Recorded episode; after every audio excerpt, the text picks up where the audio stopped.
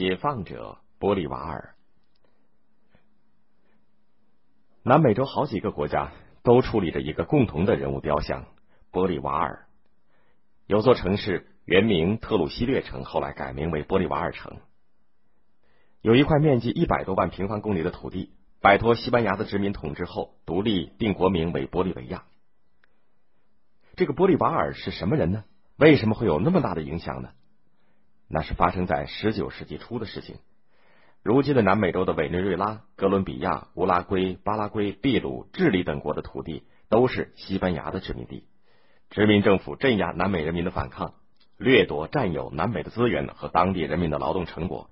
不但当地的印第安人和黑人被欺压剥削，连出生在南美洲的白种人也受到西班牙殖民政府的歧视和欺压。布利瓦尔出生于委内瑞拉的加拉加斯城。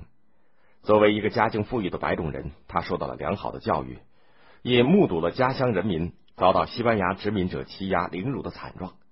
在老师罗德里格斯的引导下，布利瓦尔读卢梭、孟德斯鸠等人的书。法国大革命、美国独立战争的史料不断的激荡着他争取民主自由的激情。一八零五年八月，布利瓦尔到了罗马，在郊外蒙特萨克罗圣山游览。这里是古罗马平民为争取自己的权利和贵族斗争的古迹。布利瓦尔触景生情，想起西班牙殖民者的罪行，不禁热血沸腾。他毅然双膝下跪，宣誓。为了我父母的在天之灵，为了我本人的荣誉，为了祖辈生活的故乡土地，我起誓不砸碎西班牙压迫的锁链，我绝不停止斗争。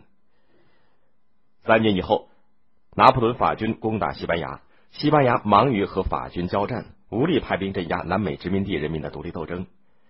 一八一一年七月十四号，当地的民众推翻了西班牙殖民统治，加拉加斯城升起了共和国的三色旗，委内瑞拉宣告独立。玻利瓦尔积极投身故乡的独立斗争。为了这一天的到来，他曾经自己掏钱组织代表团访问伦敦，想方设法寻求英国政府的支持。很快，西班牙的殖民地的军队集结起来，围剿新生的委内瑞拉共和国。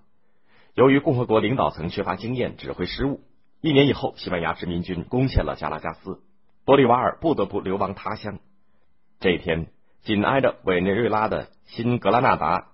现在属于哥伦比亚，出现了一位中等个头的先生，他满脸风尘，一双黑眼睛炯炯有神。这位先生向新格拉纳达议会递交了一份文件。新格拉纳达议会也是当地民众反对西班牙统治、争取独立斗争刚刚成立的。加拉加斯的失陷使他们深受震惊，他们打开这份文件，读了开头就放不下了。他这么写道。为了使新格拉纳达免遭委内瑞拉的厄运，并解救委内瑞拉，我才写这份材料。这份文件理智的总结了委内瑞拉共和国失败的三个主要的原因：在战争状态的时候实行联邦制，软弱无力；执政者仁爱宽大无边的政策，没有建立一支纪律严明、训练有素的军队。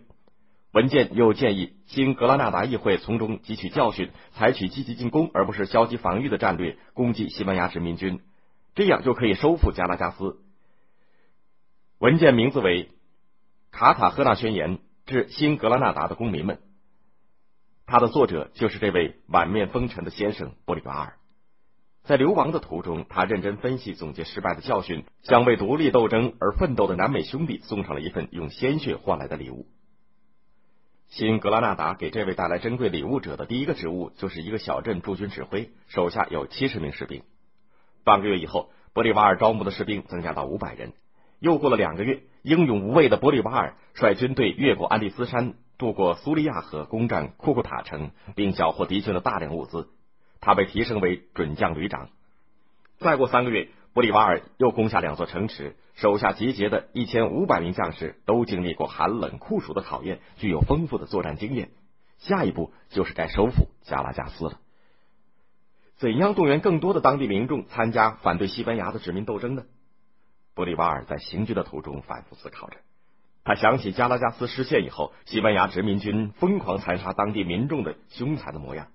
他们像土匪一样杀害无辜的平民，老人孩子一律杀光。有人竟还把受害者的耳朵割下来，装箱子寄回西班牙，炫耀自己的战功。必须以牙还牙。于是，玻利瓦尔写下了决战宣言。我们将在这里为了消灭西班牙人、保护美洲人，重建委内瑞拉联邦政府。对于野蛮的西班牙人对于人民的折磨，正义要求我们以牙还牙进行复仇。我们要向世界各国表明，侮辱美洲儿女的人不能逍遥法外。一八一三年八月七号，玻利瓦尔带领着独立运动战士的队伍打败了殖民军，收复了加拉加斯城。十月十四号，加拉加斯议会代表委内瑞拉政府授予玻利瓦尔“解放者”的光荣称号。南美的民族独立战争局面错综复杂，玻利瓦尔几度胜利，又屡遭挫折。